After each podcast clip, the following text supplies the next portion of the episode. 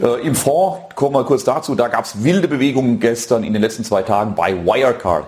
Ähm, das Unternehmen, eines der wenigen deutschen Unternehmen, die wir drin haben, die so sehr stark im äh, elektronischen Zahlungsverkehr aktiviert sind. Ähm, wir sind von der Aktie sehr, sehr überzeugt und da gab es dann vor zwei Tagen den Abverkauf. Minus 25 Prozent von 43 Euro nahe dem Allzeithoch runter auf 32. Was war passiert? Es gab die Meldung einer dubiosen, einer dubiosen Internetseite in Amerika, die auch wenige Tage vorher überhaupt erst eröffnet wurde, die einen Research-Bericht äh, mit, mit abenteuerlichen Formulierungen veröffentlicht hat, ohne Auto, ohne irgendwas hinten dran, das Wirecard Betrügereien gemacht hätte, etc. pp. Das kam immer wieder mal in den letzten Jahren, immer mal, äh, alle paar Jahre kamen mal so dubiose Berichte auf, die immer im Sande verlaufen sind, immer äh, sich als völliger Blödsinn herausgestellt haben.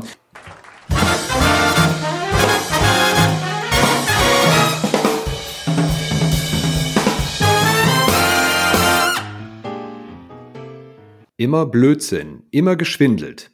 Die Stimme, die Sie da gerade gehört haben, das war Dirk the Ducks Dirk Müller im Jahr 2016. Doch wie Sie gemerkt haben, die Schwindler, das war nicht Wirecard, sondern die Schwindler, das waren angeblich die anderen, also die Skeptiker, die Kritiker, die Gegner. Tatsächlich passen Dirk Müllers Aussagen perfekt zum Zeitgeist der Jahre 2016 bis 2018 in Sachen Wirecard. Denn die, die damals angeblich falsch liegen, die angeblich sogar falsch spielen, das sind aus Sicht vieler Investoren, Analysten und sogar aus Sicht der BaFin und vieler Medien nicht die Wirecard-Manager, sondern das sind die Wirecard-Kritiker. Und damit herzlich willkommen zur zweiten Folge von Der Jahrhundertschwindel und der Mann, der ihn entschlüsselte dem Podcast-Spezial von Finanzszene.de. Und ja, einer der Kritiker, auch schon in den Jahren damals, der ist auch heute wieder mein Gast, nämlich Thomas Borgwert. Er ist der Mann, der schon 2015 sagte und veröffentlichte, bei Wirecard wird im großen Stil manipuliert. Hallo, Herr Borgwert. Hallo, Herr Kirchner. Nachdem wir Ihnen in der ersten Folge geschildert haben, wie sie schon 2015 unübersehbar ein Loch in der Bilanz auftat, das aber niemanden so recht zu interessieren schien, reden wir heute drüber, wie Thomas Borgwert es schaffte, seine Vorwürfe in die Öffentlichkeit zu tragen. Es ist nämlich keineswegs so, dass er seine Erkenntnisse für sich behielt, sondern Borgwerts Analysen fanden den Weg in die Medien. Sie fanden den Weg zu Wirecards Wirtschaftsprüfer, sie fanden den Weg zur BaFin. Wie Thomas Borgwert das angestellt hat und was dann passiert, darüber wollen wir heute sprechen. Ich darf mich kurz vorstellen. Mein Name ist Christian Kirchner. Ich bin einer der beiden Betreiber von Finanzszene.de und ich freue mich, dass in der heutigen Folge auch der Finanzszene.de Gründer Heinz-Roger Doms zu Gast ist. Der nämlich kennt Thomas Borgwert schon seit 2016 und spielt in der Geschichte des Thomas Borgwert eine entscheidende Rolle. Dazu gleich mehr. Erstmal herzlich willkommen auch an dich, Heinz-Roger Doms. Zunächst aber danke an unseren Sponsor, Banks API. Vielen Dank an die Unterstützung durch Banks API. Banks APIs Open Banking Plattform bietet Zugriff zu allen deutschen Banken und übersetzt Kontoinformationen in qualifizierte Echtzeitleads. Mehr auch unter www.banksapi.de. Herr Bockwert, jetzt müssen wir aber zunächst mal ins Jahr 2015 reinspringen nochmal. Sie sind sich absolut sicher, dass Sie durchschaut haben, was da gelaufen ist mit Wirecard. Können Sie noch mal kurz skizzieren, was der Kern des Problems war, der sich, der vor Ihnen lag, der sich Ihnen da zeigte in der Bilanz Wirecards? Ja, im Kern ging es äh, 2015 um die Forderungen, die in der äh, Bilanz von Wirecard ausgewiesen worden sind in der Konzernbilanz äh, gab es eine Gleichheit zwischen Forderungen und Verbindlichkeiten und äh, mir war allerdings äh, vom Verständnis her nicht klar, wie das möglich ist. Auf Basis der Bankbilanz konnte ich dann nachvollziehen, dass das Acquiring, das in der Bank abgebildet wird, korrekt ausgewiesen wird. Wir haben da sehr viel Cash, wir haben da sehr viel Forderungen. Wenn das aber in der Bankbilanz so ist, dass wir hier sehr viel Cash und sehr viel Verbindlichkeiten haben, muss es andere Gesellschaften geben, die eben Forderungen haben, aber keine Verbindlichkeiten. Und das ist im Kern im Acquiring-Geschäft nicht möglich, beziehungsweise hierfür gibt es keine Erklärung. Und auf Basis meiner Berechnungen damals hatte ich den Betrag auf knapp unter 300 Millionen Euro geschätzt. Das ist natürlich eine, eine Hausnummer, 300 Millionen Euro. Wie war denn jetzt Ihr Plan, damit umzugehen? Sie haben die Informationen, dann muss ja irgendetwas passieren. Also die Analysten, Investoren sind alle optimistisch. Wie, wie war Ihr Plan? Also zunächst einmal habe ich äh, Dan McCrum angeschrieben. Ich habe ihm äh, meine Ausarbeitung äh, zugesandt. Ich habe aber außer einer. Wer ist Dan McCrum? Das müssen Sie also an der Stelle mal kurz erläutern. Ja, äh, Dan McCrum, das ist der FT-Autor, der äh, die Artikelserie 2015 gestartet hat äh, auf FT Alphaville, der äh, mich auch dazu gebracht hat, mich intensiv mit der Bilanz von Wirecard auseinanderzusetzen hatte allerdings äh, dann von Dan McCrum auch keine äh, Reaktion bekommen. Ja, und als zweiten Schritt habe ich dann äh, in einem Anlegerportal äh, gepostet, habe das für einige Wochen auch sehr intensiv gemacht, meine Vorstellungen, meine Feststellungen und Berechnungen äh, offengelegt habe aber sehr schnell dann auch merken müssen, dass ich die allermeisten damit überfordere. Und äh, ich habe auch keine Resonanz von jemandem bekommen, wo ich den Eindruck habe, ja, der hat vielleicht Einfluss, äh, dass man gemeinsam an die Öffentlichkeit gehen kann, so dass auch äh, dieser Weg dann zu Ende ging. Und ja, als äh, weiteren Weg habe ich dann äh, versucht, äh, Journalisten anzuschreiben, drei, vier Journalisten. Und äh, einer von diesen Journalisten war dann auch Herr Doms. Der hatte einige Wochen vorher einen Artikel veröffentlicht. Da ging es dann nicht direkt um Wirecard, sondern um die Aktienkäufe von, äh, die privaten Aktienkäufe von Herrn Braun. Ja, und äh, auf Basis dieses Artikels hatte ich versucht, da die einen oder anderen Aspekt noch herauszufinden und habe diese Aspekte Herrn Doms geschrieben, um vielleicht ein etwas netteres Entree zu bekommen. Ja, so ist die äh, Zusammenarbeit entstanden. Hans Roger, was war dein erster Gedanke nach der Kontaktaufnahme? Da kommt jemand von draußen und äh, hat den Eindruck, bei Wirecard läuft etwas ganz gewaltig schief. Ja, das war natürlich interessant. Ähm, der äh, Artikel, den äh, Herr Borgwert gerade angerissen hat, äh, du erinnerst dich, Christian, das war unsere gemeinsame Ausarbeitung damals für Kapital, ähm, wo wir hinterfragt haben, woher äh, Markus Braun äh, das Geld für seine privaten äh, Käufe von Wirecard-Aktien in beträchtlicher Höhe damals genommen hat. Und äh, die allererste E-Mail, die ich von Herrn Borgwert bekam, da ging es noch nicht um ähm, seinen Verdacht des Bilanzbetrugs, sondern es ging allein um das Thema ähm, private Aktienkäufe durch Markus Braun und seine damalige Beteiligungsgesellschaft. Und da hat der Borgwert an den Artikel anknüpfend mir weitere Hinweise, weitere Informationen geschickt. Das klang kenntnisreich, das war seriös, das war auf Basis öffentlich zugänglicher Quellen, das war also nachprüfbar. Und ja, das, das war natürlich interessant. so sind wir in Kontakt gekommen. Ich habe dann nachgefragt, warum er sich überhaupt mit Wirecard beschäftigt, ähm, ob er weitere Kenntnisse zu Wirecard ähm, hat. Und so sind wir ins Gespräch gekommen, haben viele E-Mails gewechselt und so ist dann äh, der Kontakt damals angebahnt worden. Klang das plausibel, was er erzählt hat von Anfang an? Hast du das irgendwie mal, ähm, hast du so eine innere Checkliste? Plausibel war es insofern, als das, was er analysiert hat, ja ähm, aufsetzte äh, auf dem, was die äh, Financial Times äh, in ihrem Alpha äh, Will-Blog geschrieben hatte. Ähm, insofern äh, war das jetzt keine, keine Information oder keine Quelle, äh, bei der man jetzt von vornherein sagt, das ist aber sehr wild. Es war eher der Punkt, dass ich mich vergewissern wollte, wer ist dieser Thomas Burgwert? Warum macht er das? Welche Motivation hat er? Warum wendet er sich an mich? Äh, und ja, es ging erstmal darum, äh, sozusagen eine persönliche Vertrauensebene äh, zu finden. Und ich habe jetzt keinen Background-Check vorgenommen, aber schon ähm, ja, mir einige Wochen Zeit genommen, ähm, mir ein Bild von ihm selber zu machen und, und das Gefühl zu bekommen, okay, auf diesen Mann kannst du dich einlassen. Mhm. Eine bis heute nicht ganz geklärt Kuriosität, das muss man an der Stelle dem Hörer vielleicht mal erläutern, Hörerinnen und Hörer, ist bei den Aktienkäufen die Tatsache, dass Herr Markus Braun über einen Zeitraum von zwei Jahren für fast 70 Millionen Euro eigene Wirecard-Aktien gekauft hat, allerdings im Jahr nur inklusive Boni knapp zwei Millionen Euro verdient hat. Es war also nicht zu erklären, wo er das Geld hernimmt und uns wollten sie es auch nicht verraten. Also da sind wir auch gespannt, wie sich der Fall vielleicht im Zuge der Aufarbeitung noch klärt.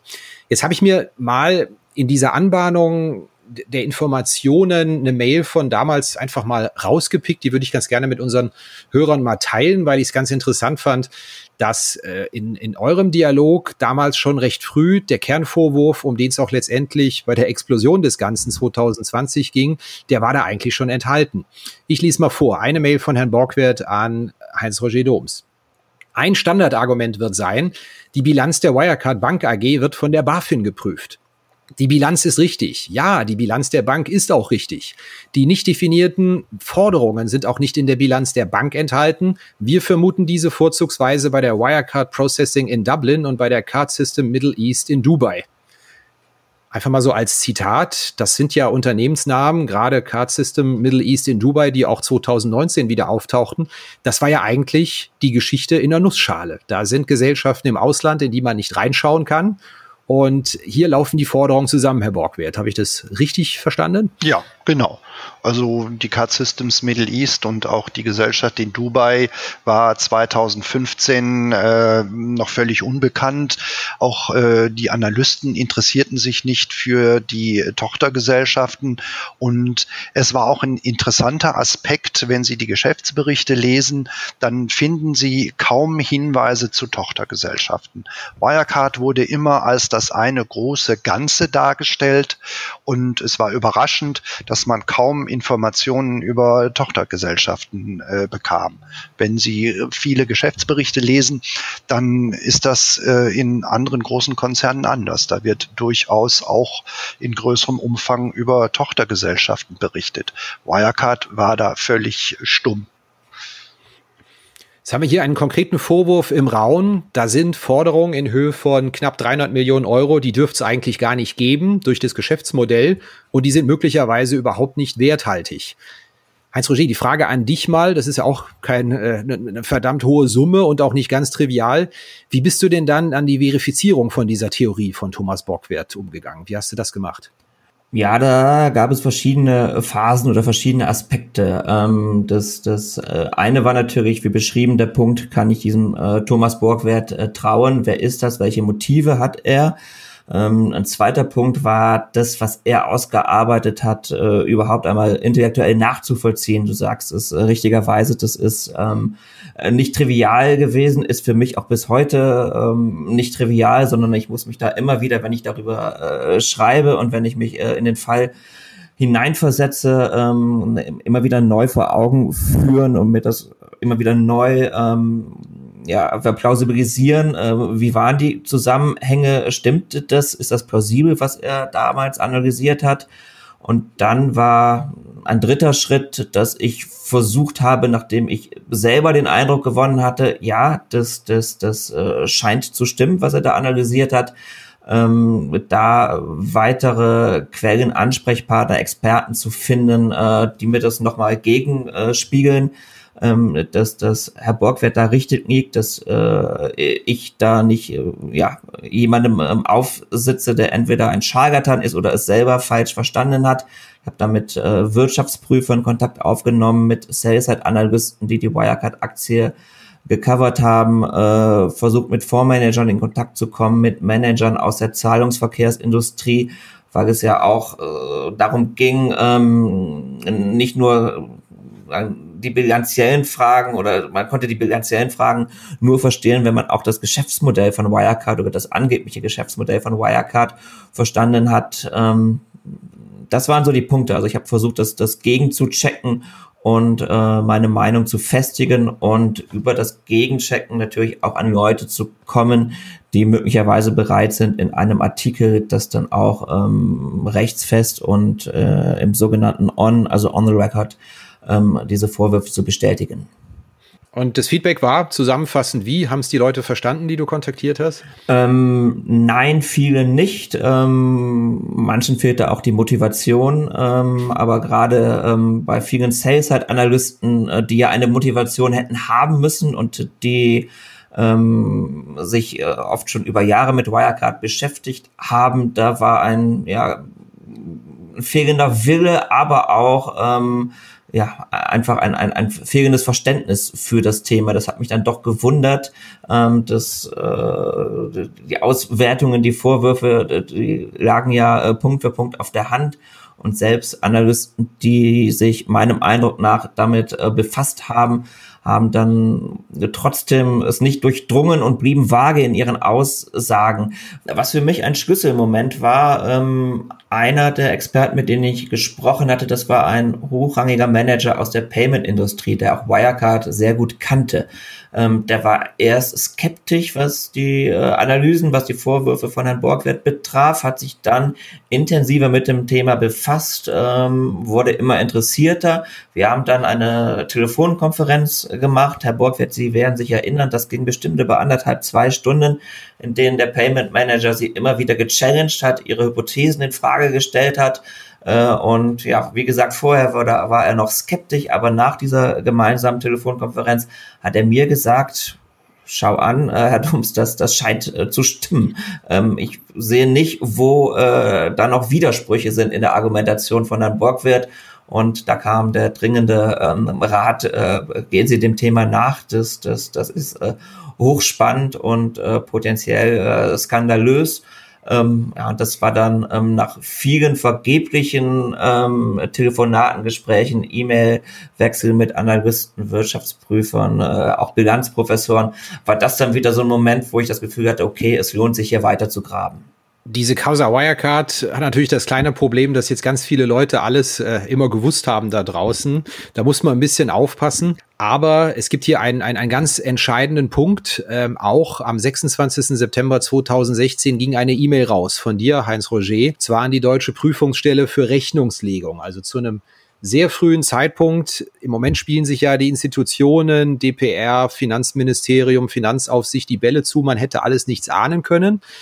In dieser Mail stand die Geschichte aber auch eigentlich drin, der Verdacht. Ich vermute als Teil der Falsifizierung auch von der Hypothese, dass was nicht stimmt. Kannst du kurz zu dieser Mail was sagen, die du an die DPR geschrieben hast? Genau. Ähm, die DPR, die äh, Deutsche Prüfstelle für Rechnungslegung, ähm, da war ich in einer vorherigen Recherche schon in Kontakt gewesen. Da ging es um Unister und äh, das war damals ein ich sag mal, ein, ein fruchtbarer ähm, Kontakt gewesen. Uniser, äh, Leipziger Internetkonzern, über den ich äh, in den Jahren, ich glaube 2014, 2015 sehr viel geschrieben habe, der damals äh, dann auch äh, pleite gegangen ist. Äh, vieles von dem, was ich, aber auch andere Journalisten geschrieben haben, hatte sich bewahrheitet. Äh, der Konzern hatte keine Substanz und ist dann in die Insolvenz gegangen. Da waren gewisse Parallelen zu Wirecard und äh, nachdem ich äh, schon zu Unister mit der DPR in Austausch gestanden hatte, ähm, hatte ich versucht, äh, zum Thema Wirecard auch so eine Art ja, Ebene zu finden, äh, um einen Austausch äh, zu den inhaltlichen Aspekten ähm, der Analyse von Herrn, Thomas, von Herrn Borgwert äh, mhm. zu finden. Ich zitiere an der Stelle mal kurz an der E-Mail, die haben wir ja auch dokumentiert auf finanzszene.de vor zwei Monaten. Die Experten und der Payment Manager vermuten, dass mit den Forderungen irgendetwas faul ist, beziehungsweise mehr noch. Sie sehen hier den Ursprung womöglich beträchtlicher Bilanzmanipulationen, zumal das Zahlenwerk von Wirecard auch an vielen anderen Stellen etliche Auffälligkeiten aufweist. Zum Beispiel wildeste Cashflow-Schwankungen, die womöglich mit den angeblich künstlichen Forderungen zusammenhängen. Zitat Ende aus dieser E-Mail. Was war denn die Reaktion der DPR? Ähm, ich glaube, vorweg muss man schicken, dass die DPR äh, natürlich nicht dazu da ist, äh, Informationen mit äh, Journalisten auszutauschen. Ähm, solche Dinge können, wenn unter der Hand stattfinden ähm, oder eben auch nicht. Äh, also die, die Reaktion war, wir werden uns damit befassen und, und ergeben, gegebenenfalls auf, auf sie zurückkommen. Ähm, man ist nicht äh, auf mich zu, zurückgekommen, was aber auch nicht verwunderlich ist. Das ist nicht die Aufgabe der DPR, ähm, aber meine ganz starke Vermutung ist, dadurch, dass man mich dort kannte, ähm, ähm, dass man sich zumindest mit, mit äh, den Vorwürfen, die in der E-Mail zusammengefasst waren, beschäftigt hat und dann, äh, wie wir aber wissen, ähm, die DPR hat ja nicht äh, die Alarmglocken geläutet, sondern ist äh, still geblieben in dem äh, Fall. Also entweder man hat sich gar nicht erst damit befasst oder man hat sich äh, damit befasst, aber die Vorwürfe dann offenbar nicht ernst genommen. Man hat als Journalist ja andere Möglichkeiten, ähm, einen, ja, einen mutmaßlichen Skandal an die Öffentlichkeit zu bringen. Ähm, das ist schlicht und ergreifend die eigene Schreiberartikel. Und genau zu denen ist es dann Anfang 2017 nach vielen, vielen Monaten der Recherche gekommen.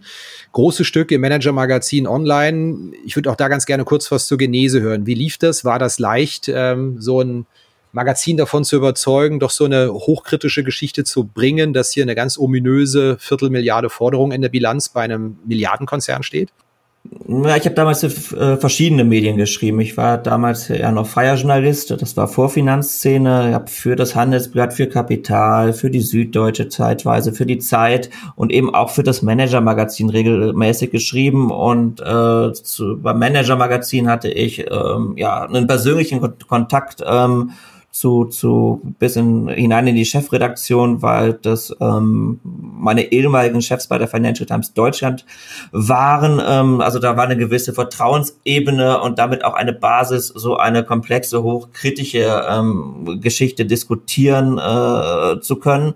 Und im Grunde war das dann ähm, der, der Prozess, den, den ich für mich einige Monate vorher äh, vornehmen musste, nämlich das Thema zu durchdringen, es nachvollziehen zu können, äh, Sicherheit zu gewinnen, dass ähm, ähm, die Vorwürfe, äh, die da äh, äh, auf Basis von Analysen ähm, zutage getreten sind, ähm, dass das stimmt und dass man äh, das berichten kann. Äh, und äh, ja, diese Sicherheit musste auch die Re Redaktion äh, gewinnen.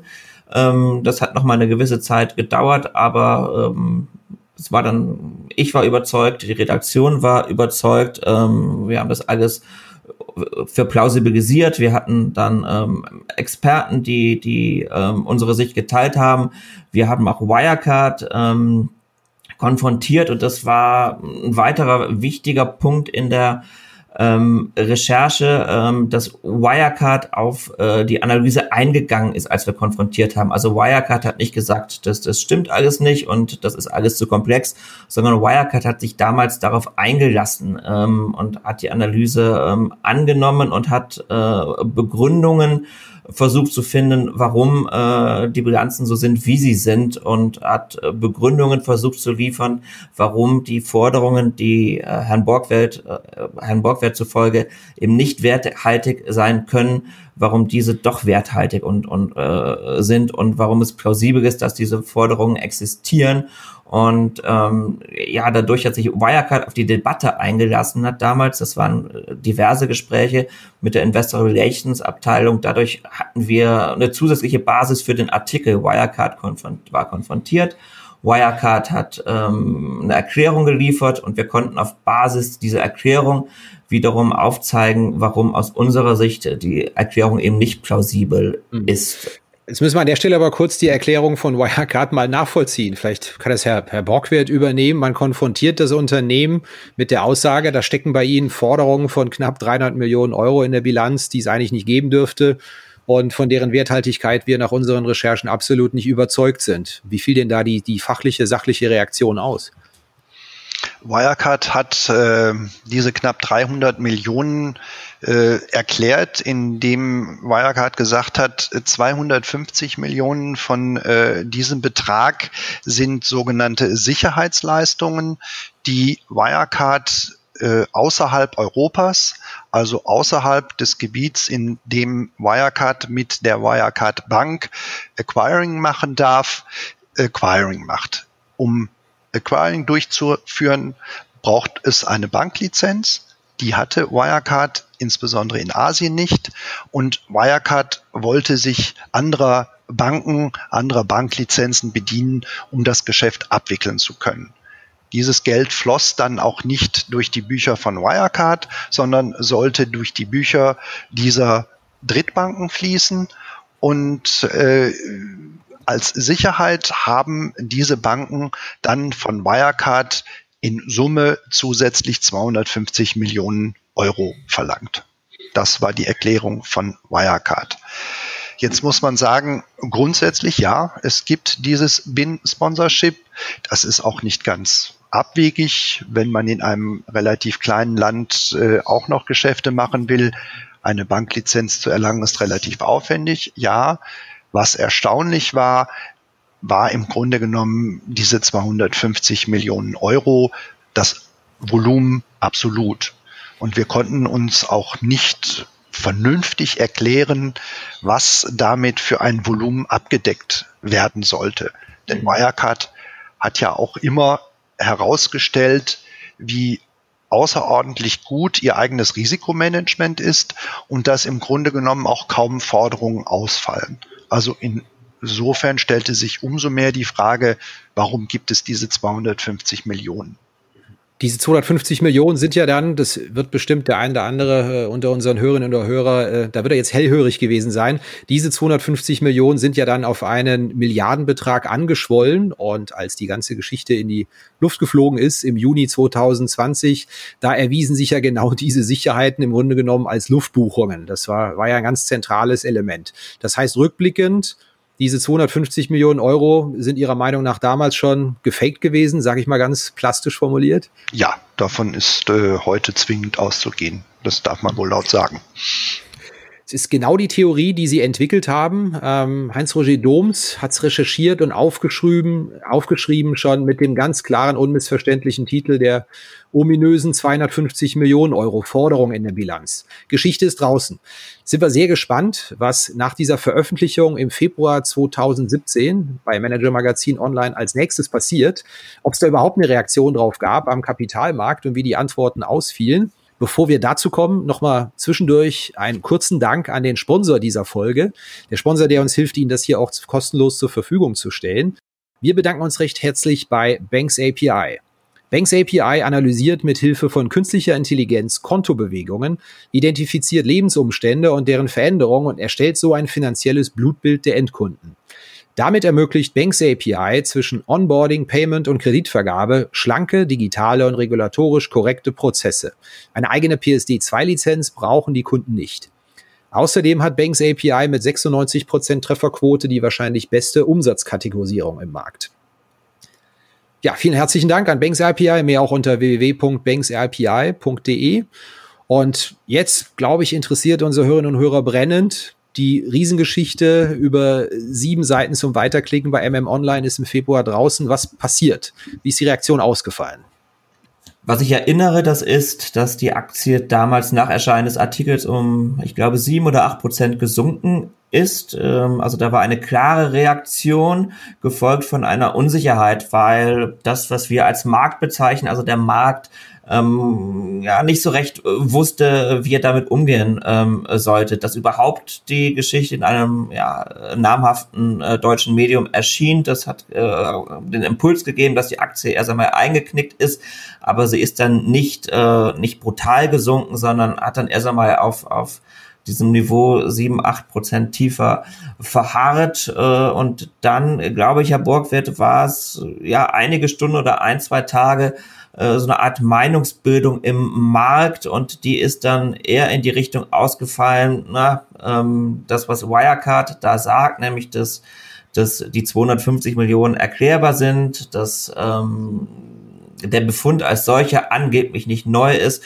ähm, dass das plausibel sei. Es sind dann am selben Abend oder einen Abend später habe ich dann, ähm, wurde mir weitergeleitet, ähm, Analysteneinschätzungen von äh, großen Investmentbanken, von deutschen Privatbanken, die in die Kerbe schlugen. Das ist nicht neu, das ist bekannt, äh, das wird überzogen dargestellt, ähm, das muss man nicht ernst nehmen. Und es gab dann, glaube ich, am nächsten Tag auch eine Meldung, die zuerst über Börse Online veröffentlicht wurde, äh, in der darauf abgehoben wurde, dass die BaFin Anzeige gestellt habe bei der Staatsanwaltschaft München wegen angeblicher Manipulationen mit der Wirecard-Aktie. Da ging es gar nicht um den äh, Bericht im Manager-Magazin, sondern da ging es um alte Vorwürfe, auch um ähm, ja, alte Begebenheiten, ähm, die aber dann aus welcher Quelle auch immer dann ähm, pünktlich nach Erscheinen des Artikels ähm, äh, in die Öffentlichkeit gespürt worden und so ergab sich eine Gemengelage, das äh, ist entweder nicht neu oder es ist nicht seriös, vielleicht hängt das sogar mit Manipulation zusammen. Ähm, und, und, und, und so hat es so ein, zwei Tage der Verunsicherung gegeben, aber dann hat sich im Markt die Meinung durchgesetzt, das hatte keine Substanz. Muss ich natürlich an der Stelle durchaus mal nachfragen, wie geht man denn medienethisch mit sowas um, ähm, dass man einen Informant nutzt, ähm, in dem Fall ja Herrn Borgwert, da kann man ja auch schon ahnen, dass so ein Artikel Kursreaktionen auslösen wird. Wie geht man damit um? Wie sichert man sich da ab als Journalist auch? Herr Borg wird äh, auch, wir wissen ja aus der ersten Folge, dass er selber bei der Wirecard-Aktie Short war, wenn auch äh, kein großer Short-Seller war, sondern in seinem eigenen äh, ja, äh, ähm, privaten Umfang. Ähm, hat die Sache natürlich ein Stück weit delikat gemacht. Äh, andererseits ähm, war Herr Burgwert für mich zunächst einmal eine Quelle wie jeder andere. Ähm, dass Quellen Interessen haben, dass Quellen Interessen verfolgen, das ist äh, in den allermeisten Fällen so, das ist legitim. Damit muss man umgehen und ein entscheidender Punkt, äh, das war auch äh, der, der ähm, Redaktion des Manager-Magazins ähm, wichtig. Ein entscheidender Punkt war, dass äh, wir versucht haben, Herrn Borgwert keine Rückschlüsse äh, zu geben, wann er mit einer Veröffentlichung des Artikels ähm, äh, zu rechnen sei. Und da sich diese Veröffentlichung tatsächlich lange äh, hingezogen hat, ich glaube, kann mir vorstellen, dass Herr Borgwert auch, ähm, als der Artikel dann letztendlich erschien, gar nicht mehr daran geglaubt hat, dass er noch erscheinen würde ähm, war äh, ja sichergestellt, dass das äh, oder, oder zumindest so weit wie möglich sichergestellt, dass das äh, er aus dem Wissen, da wird äh, sagen, äh, da arbeiten Medien, dass er da kein konkretes äh, Wissen daraus ziehen konnte. Jetzt und jetzt muss ich meine äh, Position so und so erhöhen oder zurückfahren. Ist der Artikel denn da gelesen worden, wo er dringend gelesen werden müsste, wo schwarz auf weiß drin steht? Es gibt Zweifel an den Forderungen in der Bilanz. Es gibt Zweifel, dass da alles mit rechten Dingen zugeht bei diesen Auslandsgesellschaften. Es gibt Zweifel, dass mit diesen ganzen Sicherheiten, die hinterlegt worden sind, dass das alles so seine Richtigkeit hat. Also bei Ernst Young, dem Wirtschaftsprüfer von äh, Wirecard, da weiß ich aus erster Hand, dass der Artikel ähm, sehr intensiv gelesen worden ist, was ja auch auf der Hand liegt, ähm, dass das so war. Man wird dort auch die die äh, Artikel äh, von FT Alpha Will intensiv äh, gelesen haben. Alles andere wäre ja fahrlässig. Wir wissen aus ähm, einer äh, Auflistung des Finanzministeriums für den Finanzausschuss aus den letzten Wochen, dass sich auch die BaFin intensiv mit dem äh, Thema oder mit dem Artikel befasst hat. Ähm, allerdings sozusagen nicht in die kritische Richtung, sondern dort hat man das äh, offenbar eher als äh, Teil möglicher Manipulation der Wirecard-Aktie bewertet. Ähm, das Manager-Magazin hatte äh, damals noch eine äh, Funktion auf der Website, da konnte man sehen, wie oft der Artikel geklickt worden ist. Das war schon in den ersten Tagen, glaube ich, mehr als 100.000 äh, Aufrufe des Artikels. Ähm, also es ist davon auszugehen, dass, dass äh, alle, die das Thema äh, anging, äh, sich auch damit befasst haben und äh, ja, jeder wird daraus die Schlüsse äh, gezogen haben, die er meinte, ziehen zu müssen. Es waren aber offenkundig äh, nicht die Schlüsse des Herrn Burgwert, äh, nämlich dass die Analysen ähm, einen Bilanzbetrug belegen oder zumindest nahelegen, sondern ähm, es waren offenbar andere Schlüsse, die an den entscheidenden Stellen gezogen wurden. Jetzt bin ich hier in der Rolle des ja, Moderators, Fragenstellers, äh, war aber natürlich an der ganzen Entwicklung auch nicht völlig unbeteiligt, sondern habe das super interessiert verfolgt seinerzeit, was mit, mit Wirecard passiert und der Berichterstattung. Ich muss aber zugeben, ich hatte dann so in den Jahren 2016, 2017 auch langsam den Glauben verloren, dass es ein, großer Betrug sein könnte. Es lief ja alles weiter und ich dachte mir, Ernst Young, die BaFin, ja, die müssen ja schon wissen, was sie da tun, nachdem die Vorwürfe im Raum standen. Man hatte das Gefühl, ja, der Markt schüttelt jede Kritik ab. Und ich habe mich gefragt, woran liegt denn das, dass wir so im Jahr 2017 so detailliert äh, Berichte erscheinen, was da bei Wirecard falsch laufen könnte, aber die Reaktion maximal zwei Stunden am, am Kapitalmarkt, danach geht's weiter. Was ist die Erklärung dafür, dass sich Wirecard da so immunisieren konnte gegen, Herr Borgwert? Also so richtig final erklären kann ich es nicht, aber es gab ein Jahr früher ja auch schon mal einen äh, Report, der für sehr, sehr viel Wirbel gesorgt hat. Natürlich für noch viel mehr Wirbel als der äh, Artikel im Manager-Magazin. Das war der sogenannte Zatara-Report. Sie hatten das ja ganz zu Anfang im Einspieler ja auch schon äh, und sie haben auch die äh, Reaktionen sehr gut wiedergegeben. Äh, äh, von Herrn Müller, der diesen Report in Bausch und Bogen abgelehnt hat. Es ist richtig, der Zatara-Report war sehr reißerisch formuliert. Der Zatara-Report thematisierte auch nicht die Bilanzierung. Hier ging es äh, um Geldwäsche, um den Vorwurf, dass Wirecard äh, illegale Zahlungen äh, von amerikanischen Glücksspielern durchleitet. Das Problem war allerdings an dem Zatara-Report, dass Zatara letztendlich den Beweis, äh, dass Wirecard im Hintergrund dieses Geflecht äh, unterstützt, äh, nicht äh, bringen konnte. Und äh, Wirecard hat auch äh, den Report äh, sehr, sehr deutlich zurückgewiesen und ja, das war vielleicht auch ein Element, äh, dass sich Wirecard gegen Kritik äh, immunisieren konnte. Dass äh, fortan jede Kritik gleich in die Ecke von äh, Manipulatoren, von Shortsellern, von bösen Shortsellern vor allen Dingen, ich glaube, das Wort böse ist hier äh, wichtig, äh, gerückt werden konnte. Der FT-Journalist Dan McCrum hat das ja im Interview mit uns bei finanzszene.de auch genauso im Juli gesagt. Die Geschichte hat sich komplett verändert mit dem Erscheinen des Zatara-Reports. Plötzlich war, weil auch da vorher messbar die leer verkauften Aktien drastisch gestiegen sind in den Tagen vor der Veröffentlichung. Die Geschichte hat sich geändert. Plötzlich war der Sermon da draußen schlicht und ergreifend, da sind böse Shortseller, da sind anonyme Dreckschleudern. Der Bericht war ja auch in einer sehr vulgären Sprache verfasst ähm, was ja auch jetzt nicht unbedingt die Sympathie erhöht mit den Verfassern, mit den anonymen Verfassern in dem Fall. Danach war eigentlich die, die, die Message draußen, ähm, ja, wir wissen doch alle, wie es ist. Die Kritiker schmeißen mit Dreck und jeder, der Kritik geübt hat, hat sich so ein klein wenig äh, verdächtig gemacht, mit Shortsellern gemeinsame Sache zu machen und hier die Aktie manipulieren zu wollen.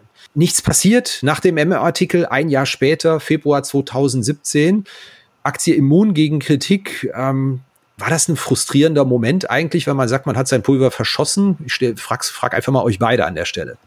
Ja, natürlich. Ich war äh, schon sehr frustriert. Ähm, ich hatte wahnsinnig viel Arbeit investiert und habe natürlich auch äh, bis dahin eine Menge Geld verloren. Und ich war natürlich auch frustriert, äh, dass es so äh, außer Herrn Doms äh, so niemanden gab, der äh, nachvollziehen wollte oder konnte, äh, was der Kern meiner Analyse war. Auf der anderen Seite hat mich das natürlich auch ein bisschen stolz gemacht, dass äh, ein Artikel im Manager-Magazin erschienen ist, der äh, meine Analyse zur Grundlage hatte. Und wenn der über 100.000 Mal äh, aufgerufen worden ist, dann war er ja doch nicht ganz langweilig. Also äh, das hat mich so ein bisschen äh, darüber hinweg getröstet. Auf der anderen Seite habe ich auch im Anschluss nicht wirklich von Wirecard lassen können, auch wenn sich das dann diese sehr intensiven zwei Jahre äh, dann etwas beruhigt haben. Eins, Roger, konntest du von dem Thema lassen ab Februar 2017? Ja, es gab ja sogar noch einen zweiten Artikel. Das war einige Wochen später. Der hieß, ähm, wieder erschienen beim Manager Magazin Online. Der hieß Wirecard und die tausend englischen Briefkästenfirmen. Ähm, da ging es darum, dass äh, der Artikel sagt, den Link äh, hergestellt hat zwischen Wirecard und äh, dem Komplex aus dem Zatara-Report, ähm, nämlich dem Vorwurf äh, möglicher Geldwäsche, ähm, Vorwurf der Kooperation mit äh, Briefkästenfirmen. Und der Kern des Artikels war, dass wir auf Basis oder dass ich auf Basis ähm, des englischen Unternehmensregisters äh, Companies House ähm, belegen konnte, dass eine damals noch aktive, relativ hochrangige ähm, Wirecard-Managerin gesellschaftsrechtlich äh, verwoben war mit, äh, also die hatte Anteile ähm, an einer zentralen Firma ähm, dieses äh, Briefkastenkonstrukts, äh, der auch bei äh, Zatara und auch in einer größeren Reuters-Geschichte damals ähm, thematisiert worden war. So, ähm, nach, dem, nach dem ersten Artikel ähm, die Akte zumindest zwischenzeitlich reagiert hatte, äh, hatte ich äh, beim zweiten Artikel schon gedacht, dass es nochmal eine stärkere, stärkere Reaktion geben würde, weil es einfach äh, sehr viel leichter verständlich verständlich äh, war der im, im zweiten Artikel erhobene Vorwurf, nämlich dass es eine direkte Verbindung von Wirecard zu einem äh, hochproblematischen äh, äh, Komplex von, von Unternehmen gibt, äh, die im Verdacht der Geldwäsche stehen. So, da war aber gar keine Reaktion mehr ähm, der Börse und äh, ich habe auch sagen äh, kein größeres Interesse mehr.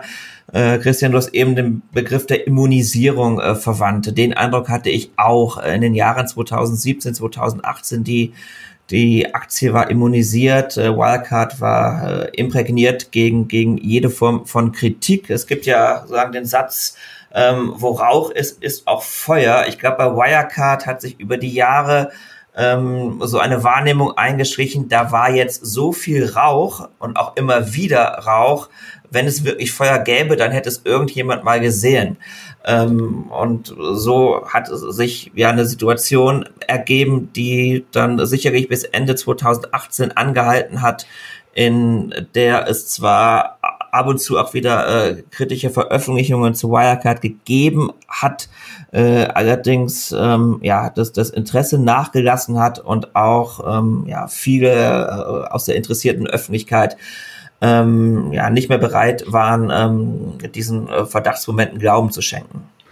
Ja, ich würde sogar noch einen Schritt weiter gehen. Es war ja nicht nur eine Immunisierung, äh, die, die, die Wachstumsgeschichte von Wirecard, die hat sich in diesen Jahren ja äh, quasi auch verselbstständigt. Ich habe mir das nochmal angeschaut. Wir waren da Anfang 2016 bei Kursen so von 25 bis 30 Euro bei der Wirecard-Aktie und Ende 2018 im Herbst sind wir bei fast 200 angekommen und das bei 30, 35 Prozent Gewinnwachstum. Jeder wollte das deutsche Wachstumsunternehmen haben. Es gibt ja auch nicht allzu viele starke deutsche Wachstumsunternehmen. Und auch das, da hat man sich auch im Stillen gedacht, naja, die Investoren werden ja vielleicht auch mal äh, hinschauen, was sie da kaufen in One-on-Ones, One-on-Ones. Ich habe da auch mit Investoren geredet, die angeblich Forensiker beauftragt haben, das für sie zu checken und sagen, nee, nee, alles sei in Ordnung.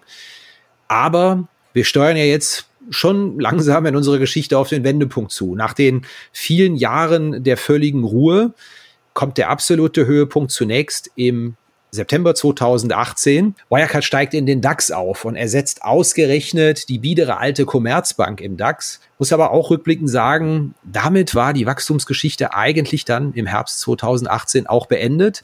Denn im Oktober 2018 gehen bei der FT wieder die Recherchen los. Da meldet sich ein Whistleblower aus Asien wie wir mittlerweile wissen, und legt den Finger in die Wunde. Ihr müsst hier mal hinschauen. Treuhandkonten, Milliardenvermögen, Corporate Governance, hier stimmt was nicht ja, die Geschichte endet, das wissen wir natürlich Mitte 2020 mit dem Zusammenbruch von Wirecard, aber ich glaube, die Ereignisse der Jahre 2019, 2020 und vor allen Dingen, dass noch ein viel härterer Verdacht ins Spiel kommt, nämlich dass selbst Cashbestände komplett gelogen sein könnten. Das gibt, glaube ich, noch einiges her für unsere dritte Folge, wo ich mich sehr freuen würde, wenn Sie reinhören. Ja, und dann sagen wir abschließend noch einmal kurz vielen herzlichen Dank an den Sponsor dieser Folge. Vielen Dank an Banks API. Mit Banks APIs, smartem Zusammenspiel aus Open Banking und Data Science Plattform lassen sich neue Ertragschancen für Finanzdienstleister generieren. Mehr Informationen auch auf www.banksapi.de. Wir sagen vielen herzlichen Dank.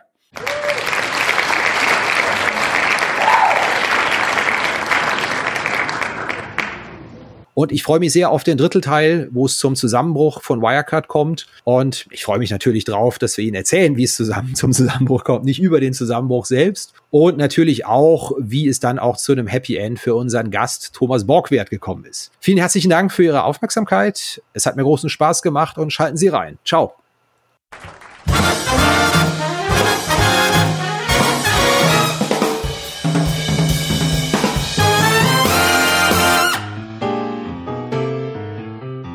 Wirecard, der Jahrhundertschwindel, ist eine Finanzszene.de Produktion. Redaktion Christian Kirchner und Heinz-Roger Doms. Gast Thomas Borgwert. Design Elida Atelier Hamburg.